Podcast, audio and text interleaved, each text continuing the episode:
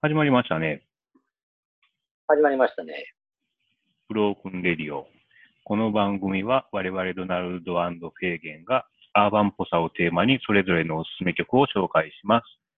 紹介した曲は番組のブログにて Spotify のプレイヤーで聴けますので気になる方はそちらもチェックしてみてください。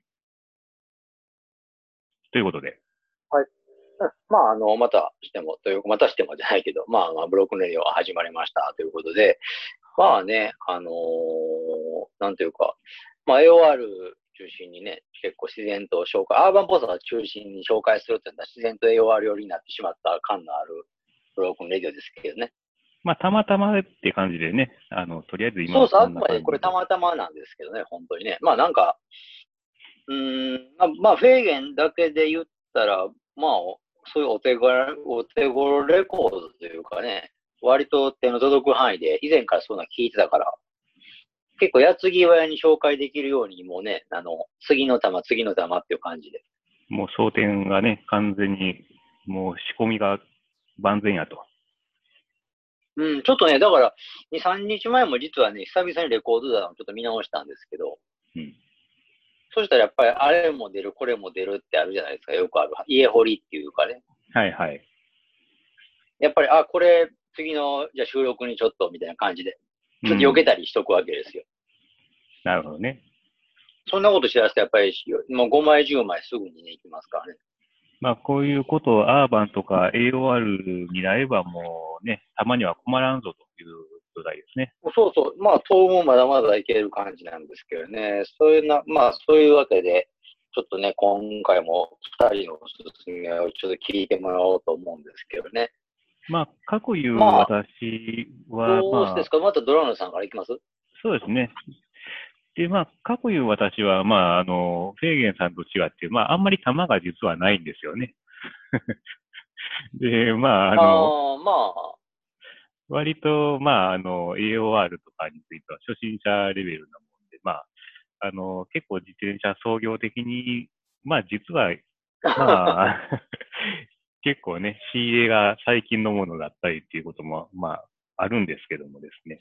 ああ、割とね、うんで、今回なんかはね、まあ曲、じゃあ、ドナルドのご紹介、おすすめ曲なんですけども、うんうんえーグレン・フライの The One You Love という曲になるんですけども、まあ、はいはあい。の、これもね、あの、実は最近これ、買うてます。あの、ものは。あここれね、今ちょっと映あしーて今、まジャすケけッどトも。をね、ちょっと見せてもらってね。うんこれがね、僕もだから、あなたからその、この曲、これのこれって聞いたときに、すぐ返したけど、まあ、グレン・フライって言ったらね、ご存知ない方のために言っとくと、イーグルスのメンバーですよね。もう主要メンバーもね、主要で。うん、いいとこで。で、まあ、フェーゲンはどっちかっていうとオールドロックが好きなんで、例えばイーグルスなわけですよね。やっぱりバババチッとね。うん。イーグルスの、例えば、イーグルスの中でも、やっぱり、ホテルカリフォルニアが一つの軸になると思うんですよ。どうしてもイーグルスって言ったらね。はいはい。もう、特大ヒットやから、永遠のなんか、スタンダードなレコードって感じになってしまったんで、今となってはね。当時からまあ売れてましたけど。うん。で、僕もやっぱりその、まあ、イーグルスって実はベタベタに好きなグループじゃないんですけど、はいはい。時々聴きたくなるというか、まあ、実際うん名曲っていうか、あの、デスペラードとかね、あるじゃないですか。は初期いのはい。流れ、あの流れ物っていう。あんな、デスペラードの曲って特にすごく人気があって、カバーしてる人もいっぱいいると思うんですけど、はいはい。まあそういう初期な感じ、カントリーっぽさも入れてみたいなところから、うん。まあ、やっぱホテルカリフォルニアまでぐらいは、やっぱり僕も聴いときたい、持っときたいっていう感じで、うん。全部持ってるわけじゃないんですけど、やっぱある程度抑えたり聴いたりしてたんですけどね。うんうんうんまあでも逆に言ったらそっから以後のイーグルスって、うんうんうん。ほぼほぼ関心はなかったですね。うん。うん。まあ一応なんかね、うん。なんかやっぱり勝手な思い込みで、なんか安やなんか安っぽいダサいっていう か。なんかその、それ、ホテルカリフォルニア以後のイーグルスって言ったら、まあ、レコードで言ったらバーゲンコーナーの常連と言いますか。まあ実際よく当時売れてたから、バーゲンコーナーに行くのはまあ自然なんですけど、まあね、売れればそういうこ売れるほとどね。もあっうん、そういうこともあって、なんか僕の中ではあんまり買って聞いてみようっていう気にはならなかったんですよね。うん。まあ、これは、まあ一応じゃあちょっとアルバムざっくり紹介していきますとですね、えーはいはい。まあまあ今、フェーゲンさんが言う、まあ、おっしゃった通りで、まあ、グレン・フライ、元イーグルスのまあメンバーですわね。で、今回ね、ご紹介するこの、えー The One You Love っていう曲が収録されているアルバムが、まあ、彼のソロデビューアルバムになるんですけども、で、イーグルス解散80年で、まあ、あの、このアルバム出たのが2年後の82年になるんですけども、で、まあ、あの、くしくも同じ年に、まあ、元イーグルスのドン・ヘンリーがね、あの、うんデビューソロアルバムを出してまして。で、まあ、あの、これね、まあ、イーグルスのアルバムも、まあ、さっき、ヘーゲンさん言ってましたけど、結構レコヤでよく見かけるんですけど、ドン・ヘンリーのね、このアルバムもすごいこう中古版やいたら、まあ、あの、もうおなじみのアルバムっていう感じでね、あの、よく見るんですけども。なんか、ブレンくらいってあんまり見ますこの LP って、中古版やで。いや、だから正直気にしたことなかったです。も う全意識が然、全然、だから、あの、もう言葉悪いけど、眼中になかったか 確かにね、だからら。も僕うも聞い聞いね、てみ、聞いてみたいけど、これっぽっちも思ったことない。なんかね、ひょっとしたら、僕このまあ、これち LP、ょっとこれを素直に言言ってますけど、だいぶ。そうそういや、この LP ね、レコヤでまあ、あの、掘ってて、この L、ジャケットが出てきても、多分あの、記憶に残ってないし、もう関係ないレコードやなっていうので、もうすぐ戻してるようなジャケットですね、僕にとっては。でも、どうかな、僕実はね、ジャケットもだからあなたに言われて、このおすすめ曲言われて、ジャケットとかも、まあ初めてね、見たんですけど、うん。例えば、あなた、ドドナルドさんもしかり、あの、うん 80s とかさ、うん。ロックンロールというか、ちょっと聴いてる人、パブロックとかさ、うん。そういう方面だったら、ちょっとこれ聞かれへん、このジャケットデザイン。そうでもない。うーん、まあ、あーまあ、いや、全く予備知あり予備知識なし、予備知識なしでね。予備知識なしで、さわーって見たときに、うん。なんか出たら、こうなんかちょっとあれって思わへんかな。まあ、ありっちゃありかもしれんけど、なかなかうねん、だ、からそうロック寄りのリスナーだから、うんうん確かにパブロック系のジャケットかなって言われたら、あ、ジャケットだよって言われたら、うんあ、そうかって、 まあまあ、あそうかもねうん、とは思う例えかばもね。このジャケットでパワーポップみたいなの聞こえてきても俺は違和感ないと思確かにね。うん。う。うん、確かだに。から、そういう意味で、僕はちょっとどっちかというとそういうジャンルがどっちかというときあんまり関心がないから、うん。あの、別に気にもしてなかったけど、そういう見方で見ると、このジャケットって僕、漫才悪いジャケットじゃないと思うんですよ。なるほどね。確かに、まあそう言われたらそうか。そっちだったらね。うん。まあ、そうですね。でもやっぱあれかな。パブロック系とかってね、結構名盤のジャケットって、まあ、面が割れてるって言ったらあれですけど、まあみんなジャケットを覚えてて買うじゃないですか、やっぱりね。まあね。うん、まあね。うん。いきなりこれはやっぱ、で、多分ね、あの、棚っていうか、餌箱の分類的にも、まあ、この人はもうパンクとか、そういうカテゴライズにはないでしょうしね。あのオールドロッあク、とそれはだっか。て、この人はもういいイーグルスやもん。そうイそーうグルだスからの、たたあの、イーグルスコーナーにバーって入れられるタイプです。そうそう。だからそもそも見に行かないんですよね。もうもちろんそうやね。うん。っていうのもあって、まあ、見かけなかったのかもしれないですけどね。ひょっとしたら。ああ、まあね。ううん。でね、まあ、このね、曲はね、なかなか臭くてですね、あの、まあ、正直、まあ、選ぼうかどうかっていうところも、ちょっと、まあ、瞬間はあったんですけども、ん。ああ、のそうね。うん、まあ、ちょっとね、あえて変化球なのか直球なのかよくわからないボールをちょっと投げてみようかなということで、今回、ああはい選んでみた。っていうのがね、あの、イーグルスって、まあ、ウエストコーストロックの、まあ、代表格じゃないですかはいはいはいはい。まあ、まあね。うん。で、まあ、ウエストコースト系のそういうサウンドって AOR のまあ一要素といえば一要素になると思うんですけど、ああ、確かに。結構あれなんですよね、このグレーン・フライのこの曲も AOR って言われたら、まあ、うん、そういう感じかなっていう気はするんですけど、なんか、結構、ガイド本とかそういうあの、AOR 好きとかから無視されてそうな気がしたんですよね、なんとなく。あのね、だから僕もだから、その、これ、き改めて、まあ、今回言われて聞いてみたんですけど、やっぱり AOR だと思いますかって、いえ、もうオールはノッシングで、どっちやって選べって言われたら、やっぱりちょっと違うって言うと思うんですよね。なるほど、ね。まあ自分の中でちょっと咀嚼、遂行してね。うん。まあなんか、AOR って言うには、ちょっとその、まあ、その、あなたがお勧めした曲だけ言わせてもらうんだったら、ちょっと甘すぎます よね。甘ったるすぎるというか。甘い、甘いですね、これね。確かにアーバンな要素として、ほら、サックスとか入ってますけど、そうそうそうそうそうちょ、ちょっとでもなんかその、例えば違くないなんか、なんか、下手くそじゃないけど、そう。うん ちょっ。と甘ったるいサックスっぽくないうんまあ、相当甘いというか、臭いというかね。だから、まあ、 AOR かって言われたら、うーん、なんか、なんて言ったら、僕、僕なんかが特に思ってる AOR 感って、あの、き、キレがないというか、うん。シャキシャキシャキとしたキレ、キレがないっていうか、だから、うんもうちょっと言う、もうちょっと言う言うなら、だからやっぱ、あの、ほら、前回の放送で僕ちょっと AOR って男が聞くもんやっていうふうにちょっと言ったと思うんですけど、うん。そういうのにはめて考えると、うん。ちょっと軟弱な感じはするんですよね、この、このグレン・フライさんはね、どうしても。ああ、なるほどね。特にこの曲はね、メメメロ、メロ、メロ、だから、やっぱりその、例えばまあ何回も引き合いに出すけど、アンブロージアとかさ、前紹介済みの。はいはい。なんかもっさりして、ぶ武骨さもあるじゃないですか、多少の。うん。ちょっと女、女子供には分からない世界っていう感じあるやん、多少なりとも。あのよく聞くと洗練されてて、例えば、なんかバーとかでかかっててもまあいいいいやんっていう曲なんやけど、やっぱはりいはい。ちょっとそれだけじゃないよっていう感じはするんですけどね。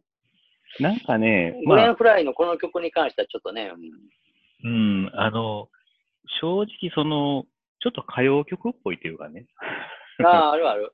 日な本んか人向けの、僕も聞き僕も繰り返し聞いたんですけど、やっぱりこの曲を拝借して、なんかちょっと、うんま、丸なんとかみ京平さんとかやってそうやもん ね。そうそうそうそう。あのーそうですね。でね、あのーこれをね、選んだ理由でもないんですけどね、ちょっとまあ、僕の原体験として、その AOR っていうのはまず、ちょっとこういう臭いイメージがあったんですよ。はいはいはいはい。 AOR イコール、まずイントロはサックスで始まるっていう、あの、まあ言ったら、あの、結構そういうフォーマット多いじゃないですか。イントロ、サックス、スタートで。で、まあまあ。でね、なんでそういう刷り込みになったのかなって、ちょっと考えてたんですけど、あの、90年代にエルマロっていうバンドがいた、まあ二人組ですね。ああー、なんかユニユニットやな、二人組のな。うんそうそうそう。でね、あのユニットが、あの、フールズっていう曲をまあ出したんですけどね、95年ぐらいに。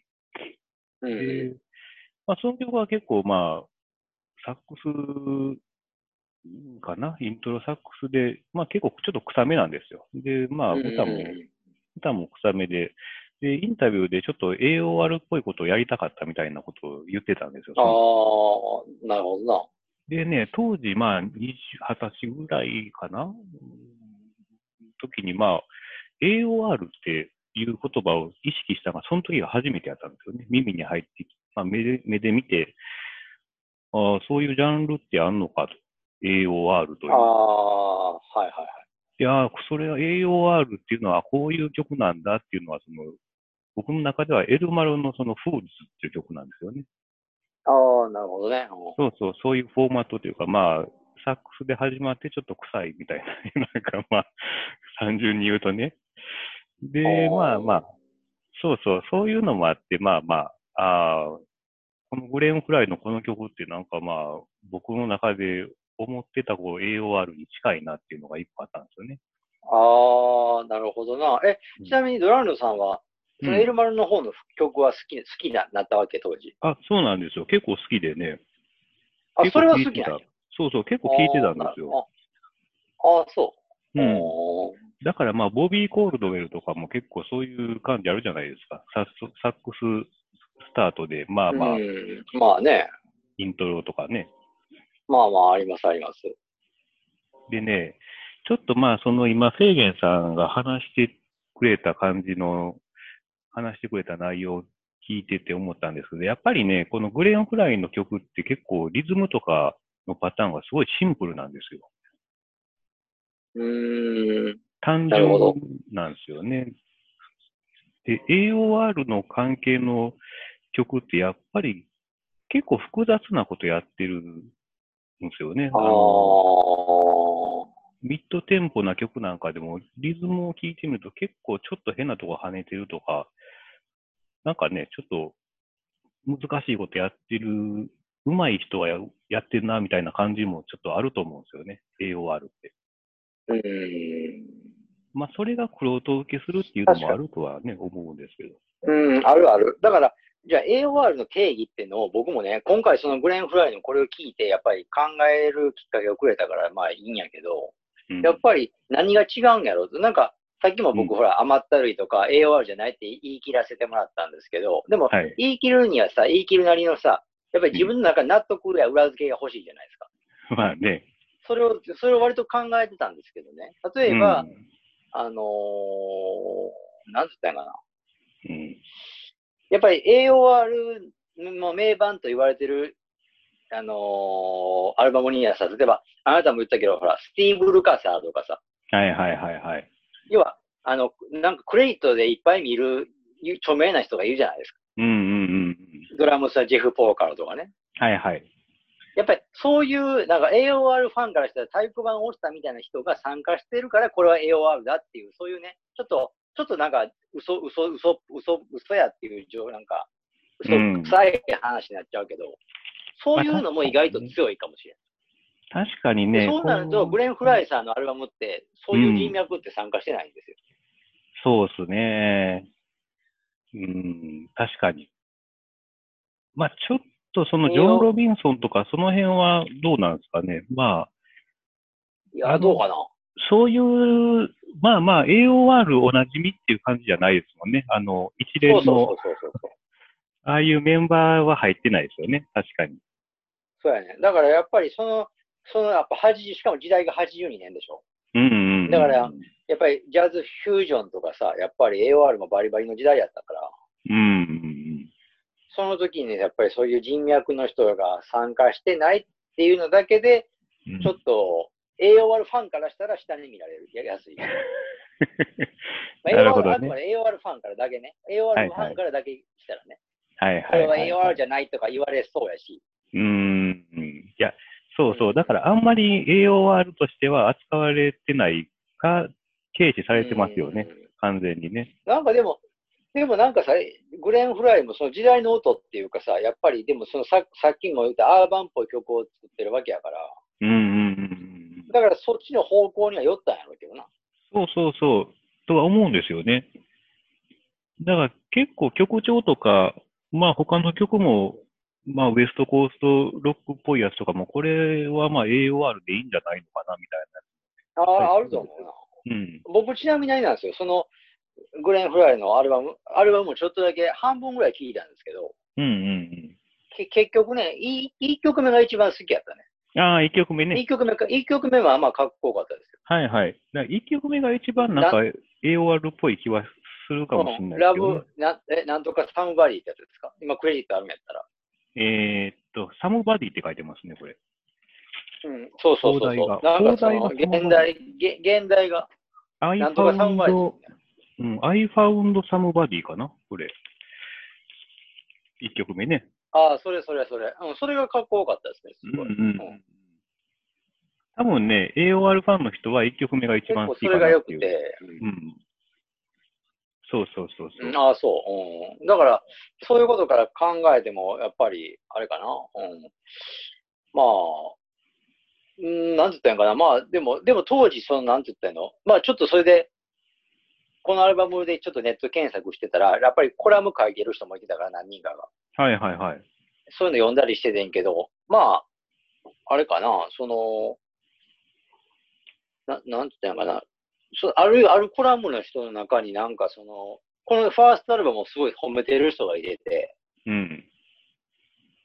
で、その次ぐらいかな。なんか、これのつと次、このレコードの次の年ぐらいに、うん。あの、映画でさ、あの、エディ・マーフィー出てるビバリー・ヒルズ・コップって知ってますそうそうそう、はいはいはいはい。あれの主題歌を歌ってるらしいんですよ。そうう。そうそうそうそう、ヒートイズオンっていう曲でね。ああ、そうそう。それで、僕、それで、ぼやっと頭なら一応浮かんでんけど、でも間違ってたら、間違ってたらあれやから、ネットでちょっと調べて、ヒートイゾーンちゃんと聞いてみたら、うん、あの、てってれてれてれっていう、あれ、あの曲でし ょ。あれはもう誰でも知ってますよね。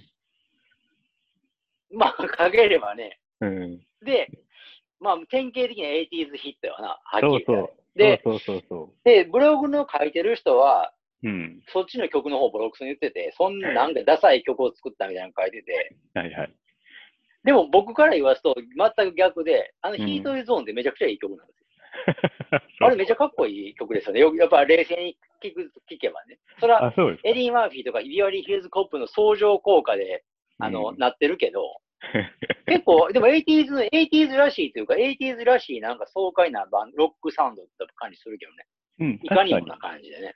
に。うんうん、だから、いや、それあれをだから俺、金払って買うかとか さ、レコードコレクションじゃしてんのかって言われたらまだ別の話じゃない けど、あの曲は曲として全然いいよ、いいと思う。当時ヒットするのもわかるっていう感じやね。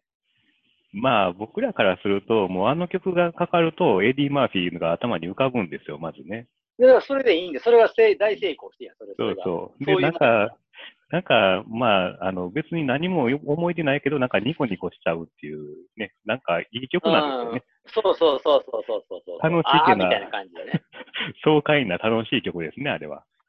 いや、やっぱり 80s ヒットってそういうとこないとね、やっぱり。うんあのだだだから今、今と違って、そのヒットの、ヒットしてその、一般、世間一般の認知度が桁違いやから、うん、いいですね、やあっぱれりかかはりでね。かかるとさ、あーってなるっていう、うん、そういう意味ではあの曲ってすごい成功してるし、いや、いまあね、だから、そうそう、あれを聞いたら、僕ら世代より上の人はもう絶対知ってるっていう曲ですもんね。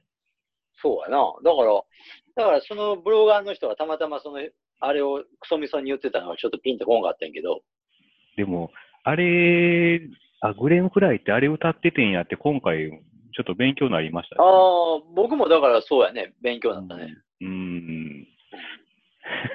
まあ、そういう発見もあまあるよ。それぐらい、それ、それぐらいかな。 しかし、あれやな、まあそれ、うんちなみにごめんごめん、なんか話最初に戻すようであれやけど、うんそもそもなんでそのグレーンフライのレコードを買ったんですかこれね、だから、まあ、これもね、もうほんまに AOR とか初心者なんですけど、Spotify で結構聞くわけですよ。そういうちょっと AOR テイストの曲をね。で、ああ、なるほどね。う途中からまあシャッフルとかになって、まあ、それっぽい曲がいっぱいこう勝手にシャッフルでかかってくるからあ。ーあの、自分で選んでなくてな。うんそうそうだからな。で、その中でこれがかかり出して、あ、これこれと、AOR、僕の思う AOR って、あ、こんな感じやわっていうのがあって、あ、ちょっとこれあーは、そうなんや。うん、一回ちょっとこれは、あれやなと。また、そこがね、この、一般的な AOR っていうカテゴライズと違うっていうのも気になったりして、ちょっと一回これはいやー上げてみようかなと。まあなあちょっとだからあれちゃうかな。栄養、ガチガチの AOR ファンからしたら、これを AOR って言われたらちょっとムッとされるかもしれんけど。 そうそうそうそう。違うまあ違うってなんか、うんまあ、ここはね、初心者の、まあまあ、あの選んでるもんですから、ちょっとひ、まあ、大きい、なんか、さ、ちょっと、いうんやいや、それはもちろん OK なんですけど、なんか、いや、僕の時よう思ってたのが、その、うん、 AOR と違って、うんあの、アダルトコンテンポラリーって言葉知ってます、はいはいアダはい、ルトコはい。ンテンポラリー。まあ、向こう A- で AC のって書ねい、たりする。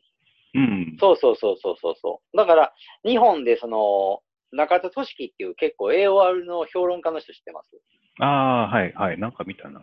うん、あの、クールサウンドってレーベルやったりしてて、昔。うん、うん、まあ、結構その AOR のあの論評っていうか書いてる人やってんけど、その人の文章を僕いつか読んだことがあって、うん、やっぱりその、やっぱりあの人も AOR 好きやんかとはっきり言ったら。だからやっぱりそういうの中でいくと、例えばその、一般の人からしたらもう一緒やん、AOR やんっていうようなもんでもやっぱりちょっと違うんですみたいなのがあると。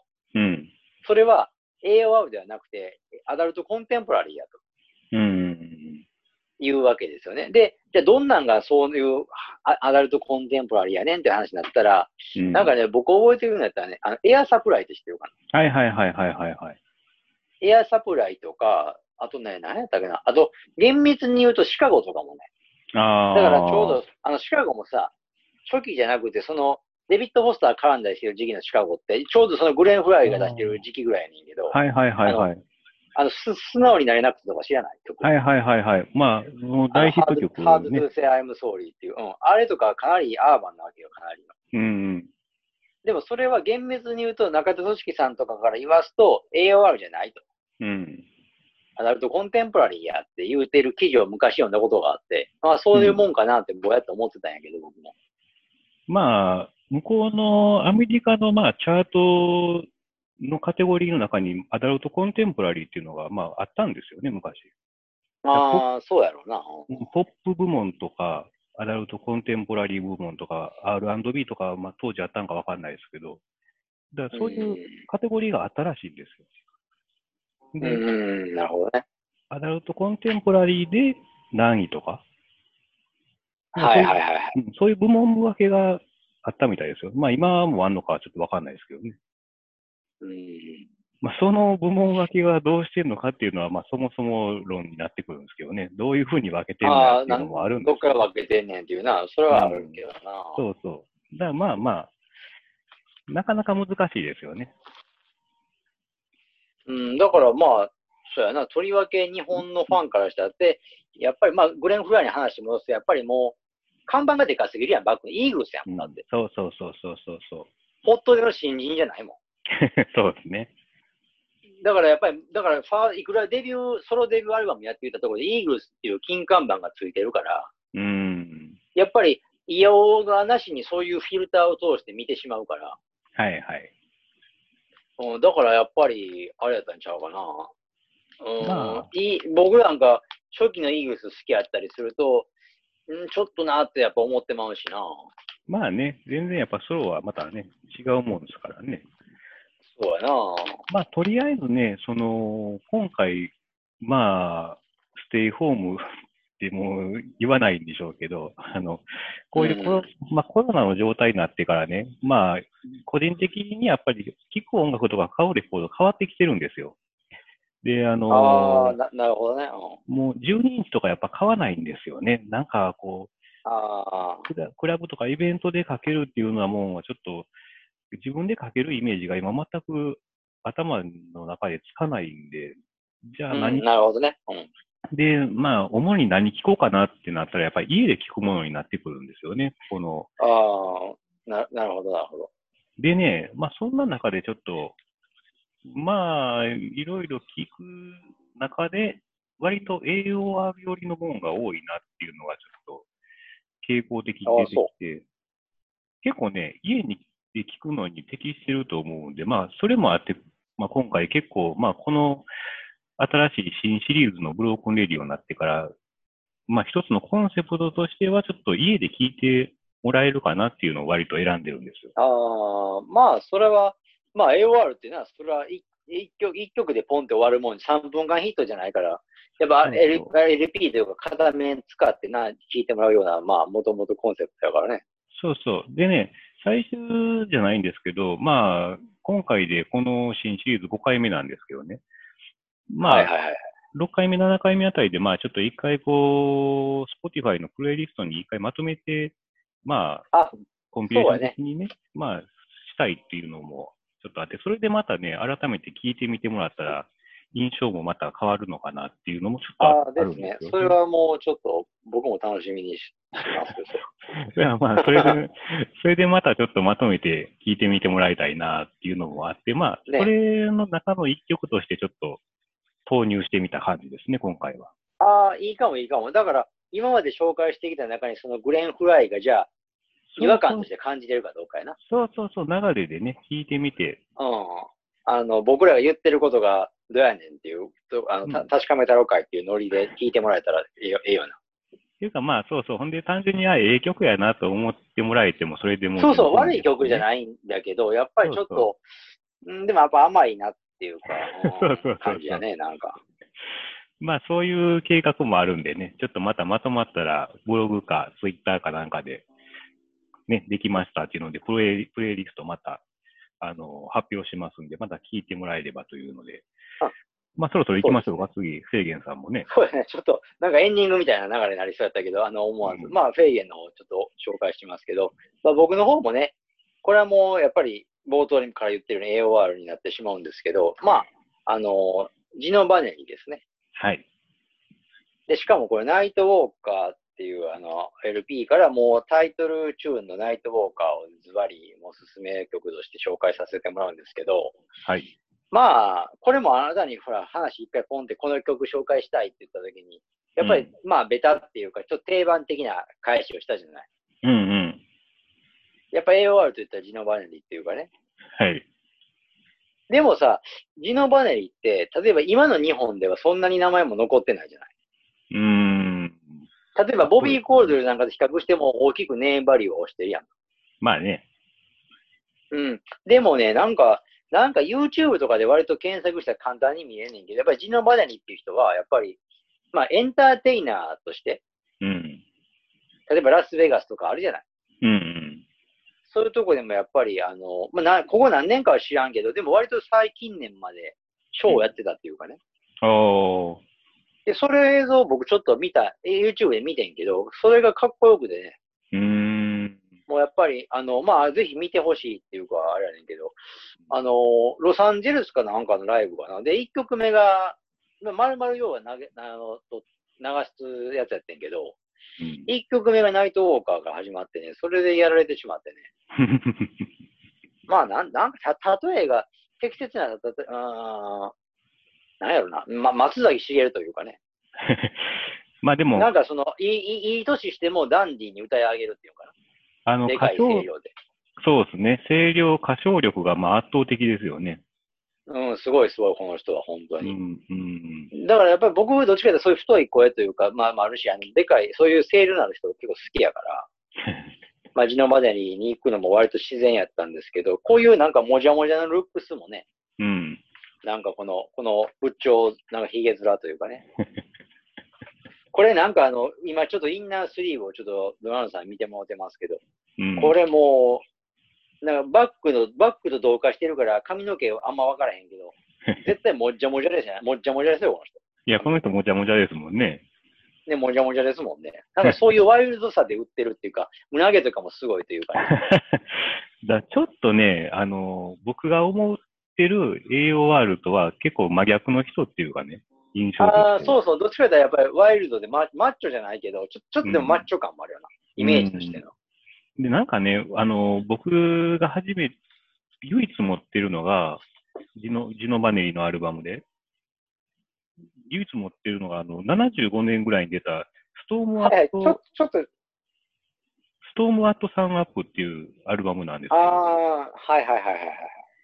これをね、まあまあ、だから、AOR 聞き始め、もう10年以上前なんですけど、まとめ買いで、まあ、買った中に入ってたんですけど、これあーはいは、どっちかというと、ちょっとプログレで、まあ、どのアルバムもそうなんですけど、ジノバネリって結構こってりした演奏の部分がそうそうそうそう。あの、プログレ的な展開を見せるよね。う。あれがね、なかなか AOR と結びつかないというかね。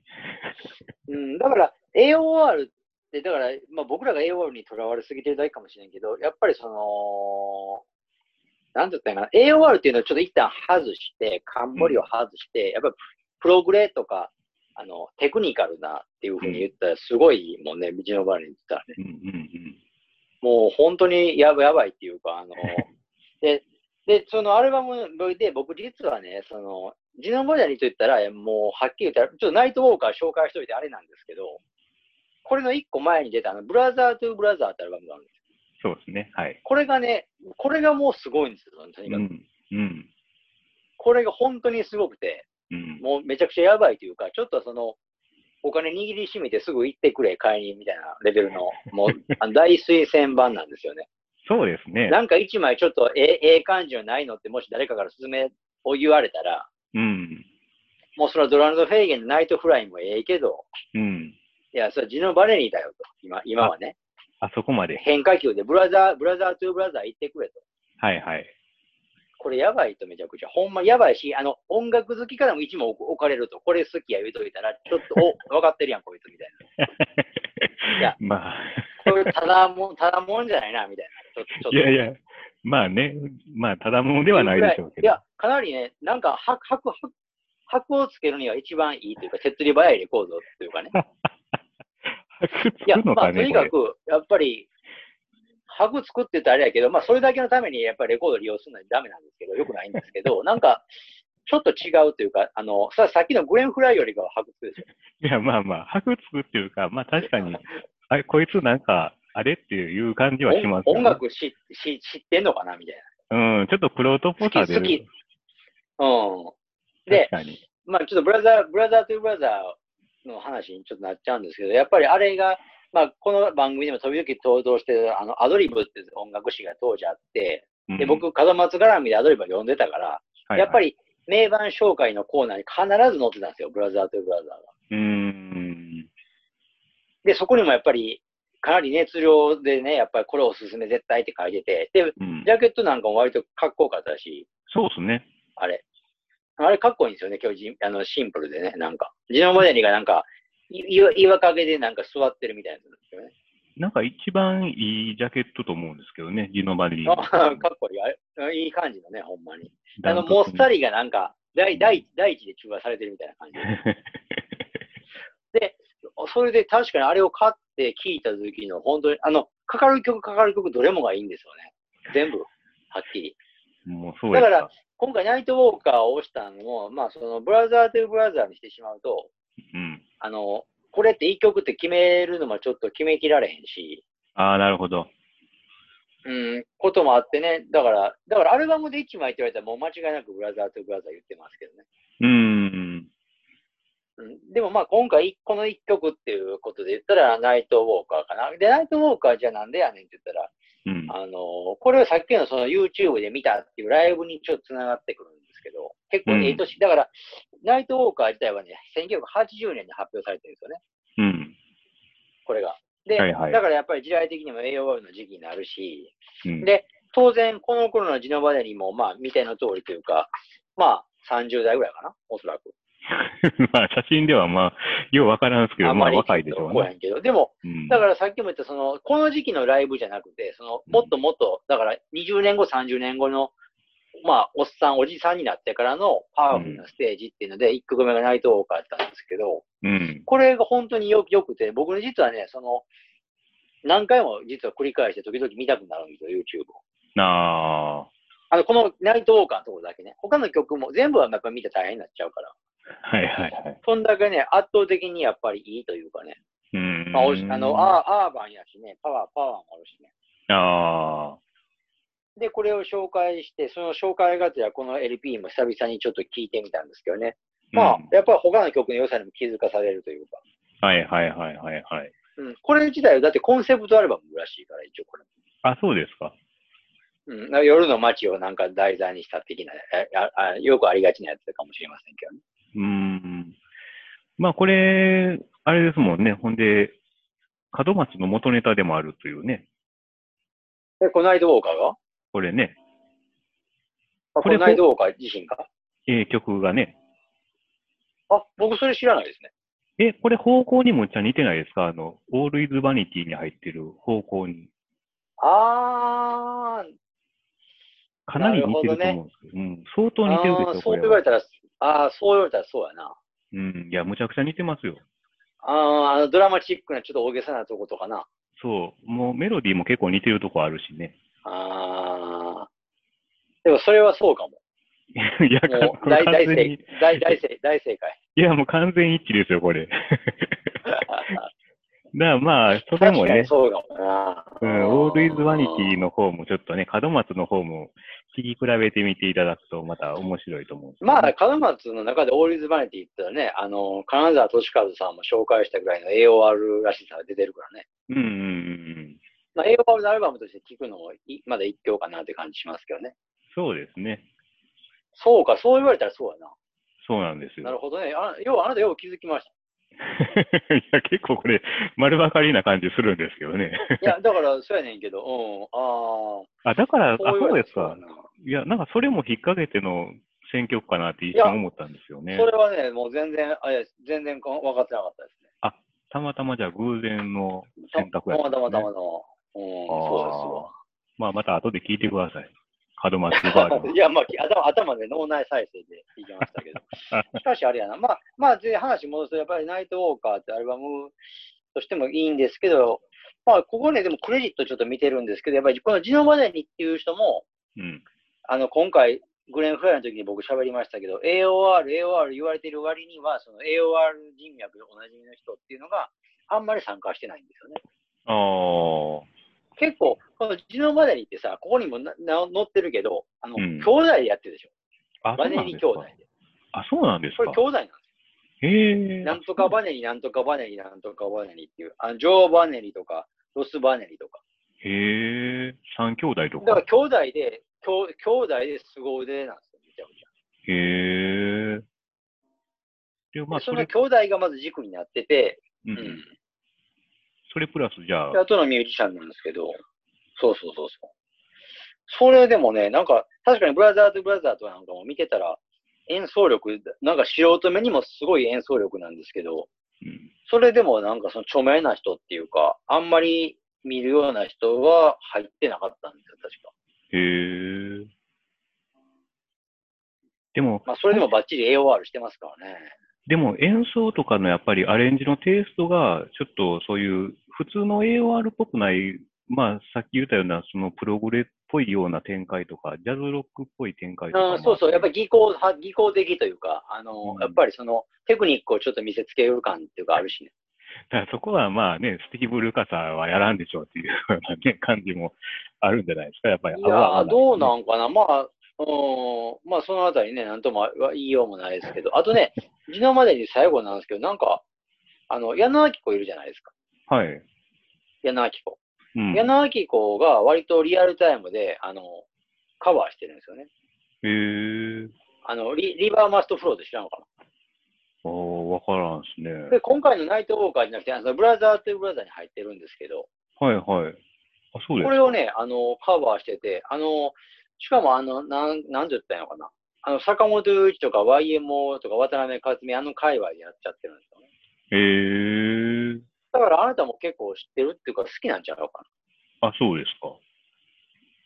で、まだ、その矢野明子がさ、ほら、癖が強いじゃないですか。 そうですね。はいはい。で、そのリバーマストフローって、なんか、ジノマデニと矢野明子って僕の中でピンとこなかったんですけど、うん。まあ、矢野明子は多分リアルタイムでこの曲好きで気に入ってカバーしたんでしょうけど、なんか、あの、彼女らしい癖のあるバージョンに仕上げてましたけどね。へえ。まあ、よかったら聴いてみてください。ああ、そこもね。まあ、僕、ブラザートゥブラザーではやっぱりベタに I just wanna stop はやっぱりね、あの、あ素晴ー、らしい臭いな、あれあれも。あれも、あれもサックスが、サックスがすごいもんな。甘ったるい感じでね。 その、じゃあサックスが入る、その甘ったるい感じやけども、その最初に言った、今日の最初に言った、グレン・フライの、じゃあその曲と比べてグランってことなの違うでしょそれはやっぱり、やっぱり、うん、違うと思う。やっぱりそれはジュン・バリーさんの方がすごいよ。という感じするな、僕は、どうしても。まあね、確かにね。 でもなんか、ど女の子といるときに、じゃあ、むどっちが向いてる曲やって言ったら、そのグレン・フライの方かもしれませんけどね。まあ、なんか、みなんか例えがよくわからん。まあ、その、押し付けが弱いというか。なんか、よかくわからかんっですてねてもさ、おだから BGM でかかってたとしても、なんか、字余りならん感があるというかね。ああ、グレンフライは字のまでには暑苦しいでしょ。やっぱり。まあ、こってりしてますわね。うん、してるしてる。えーでもこの曲はそんなにこってりしてる気はしないですけどね。I い just や wanna ーやっぱりよ stop くはね聞いてみたら、結構やっぱりあれを、なんか、なんせあの、ジノマリンの地声がすごいやんか。とにかくまあまあね、確かにね。でも、この曲はちソょっウとルまだフルおにちょっと抑えてる気はしますけどね、この曲はね。あー僕はあれかな、やっぱり、まあな、どの曲も好きなんですけど、やっぱりビ、ブラザーズ・ブラザーで言ったら、やっぱりいい曲名のね、やっぱ曲なんかも好きやし、アブローザっていう曲とか、あと、あとタイトル中のブラザー・トゥ・ブラザーは、やっぱり、ちょっと長い曲ですけど、7分ぐらいかな。あれが、あれがもうなんか、まあ聞いたらわ笑うぐらいのなんかあのテクニックの応酬でし ょ。それはもう、で壮もね大な感じでなんね。か、そうそうそうそう。あ、でもね、今考えたら、ちょっとごめんなさい。あなた門松のこと言ったから、ちょっと今、ひょっとしたらと思ったけど、うん、それこそオールイズバニティって、ブラザーとブラザー下敷きにしてないか。あ、そうですかね。いや、似て、似てない、似てる、似てる、似てないと似てないじゃんってなんないけど、でもなんか、割と長尺な曲で、うん。なんて言ったんやかな、なんか展開がでも似てる気もするな。あ結あ。構中盤になんか、あの、割とが各楽器のソロパートもさせたりとかさ、はいはいはいはいはいはいはい。なんかインスピレーションを間違いなく受けてる感じするけ どね。まあ、決めのね、じゃあ、じゃっちゃとかね、いろいろ入ったりとか。そうそうそうそうそう。 あれがなかなか本当、あの、ちょっと笑うぐらいうまいもんな。 演奏がな。いや、本当に。うんああいう、ああいう人の聞いちゃうとな。うん。まあ、そこも癖がすまあごい、それのこともあっ てな。うん。 そうそういうこともあってな、急に親父みたいな口調になって。うん、うん。まあ、それまこあ、そんなこんなであれでしょう。まあ、ちょっと僕の、僕の話っていうか、まあ、自分までには今回すいません、ナイトウォーカー言いながら、ブラザーとブラザーの話に半分ぐらいになっちゃいましたけ ど、ああ両の、方とりあねえず、なんか、お手、おそうそう、もちろんもちろん、両方とも名盤言われてますから。うん。で、やっぱお手軽な今、あの、なんせ映像を見てほしいね、ちょっと、今回はあえて。そ YouTube ので、ね。 YouTube の、あの、ジノバヤリンのいさんの勇姿を見てほしい。あの、ななんか、さっきもさ松田、例えば松崎しげるで言いましたけど、 うんあ。の、アフロフェアに、アフロフェアになんか衰えが一切ない。いやーで、日が早いしてね、ここに、ここに、ね。ちょうどあなたみたいに日が早いして。現役感がすごい、ね。なんか、うん、なんかやっぱり、あの、いい、いい、なんか好きな感じやね、僕はね。まあ、暑苦しいけどね。まあ、その、それをちょっとあの、はい、み見て、見てごらんっていう感じでね。 そういうことね。わかりました。まあそんなこんなで、ちょっと今回もまたさ、なんか、先週うまくいってたのに、まだややや長くなってますから、もうそろそろエンディングしましょうか。そうですね。はい、では、えー、Twitter やってます。す、え、べ、て小文字で、あ、ユーザー名ですね。すべて小文字で、ブロークンレディオアンダーバー JP。フォロー、リプライ、メッセージとよろしくお願いします。で、あと、ブロークンレディオのブログへは、ポッドキャストのノートにリンクがありますので、そちらからアクセスしてください。はい。で、まあ、あの、フェイゲンだけですけど、インスタグラムやっております。あのーまあ、まほぼ毎日レコードジャケットを中心に上げてコメントを書いたりしてますので、まあ、ご興味ある方はね、あの、フォローよろしくお願いします。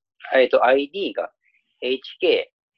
HK774111、774111は数字ですので、まあ、よろしくお願いします。まあ、そんなわけでね、はい。あの、まあ、来週っていうか、来週って言ったら厳密に次回やな。次回もまあ、どうせ AOR でって感じで行くんで。はい。まあ、なんかあれかな。でも、予告じゃないけど、でも選んでて今回も思ったんですけど、うん。我ながらね、自分の趣味というか、やっぱり比較的女性が少ないよな。女性ボーカルが。あ、なるほどね。あんまり出ないですね。あー、そうか。うんそろそろちょ言っえとますこの辺、うん、だからやっぱりそういうことも、やっぱり気にしてへんわけじゃないからね。うんうん。でもやっぱり自分の趣味が出て、まあしょ趣向が出て面白いけどね。やっぱり、ああ、やっぱ俺って男のボーカル好きなんかなとか思うやん。あー、なるほどね。やっぱりそれで女性を入れるって意識せんと入れられへんってことはそういうことやん、ね。まあ私の方はね、女性ボーカル前、リオン・のワービックとかね、入ってますけど。うん、まあね。うんまあそういうの入れつつっていうか、まあでも、かといって次回女性になるかどうかはちょっとわかりませ んけど、まあ、あの、入れ、入れ、入れ込んでいくとかいう、まあそういう結構意識して選曲はしてますよね。だからいろいろね。うん一応。まあ、トータルね、またまとまったものが、あのーお作りすると思いますんでね。まあ、そうなってからまた全曲聴いてみていただければ面白いかもわかんないですね。ね、そういうことで。はい。はいじゃあ、まあ、あの、また次回もよろしくお願いしますということで終わっておきましょうか。はい、ドナルドでした。フェーゲンでした。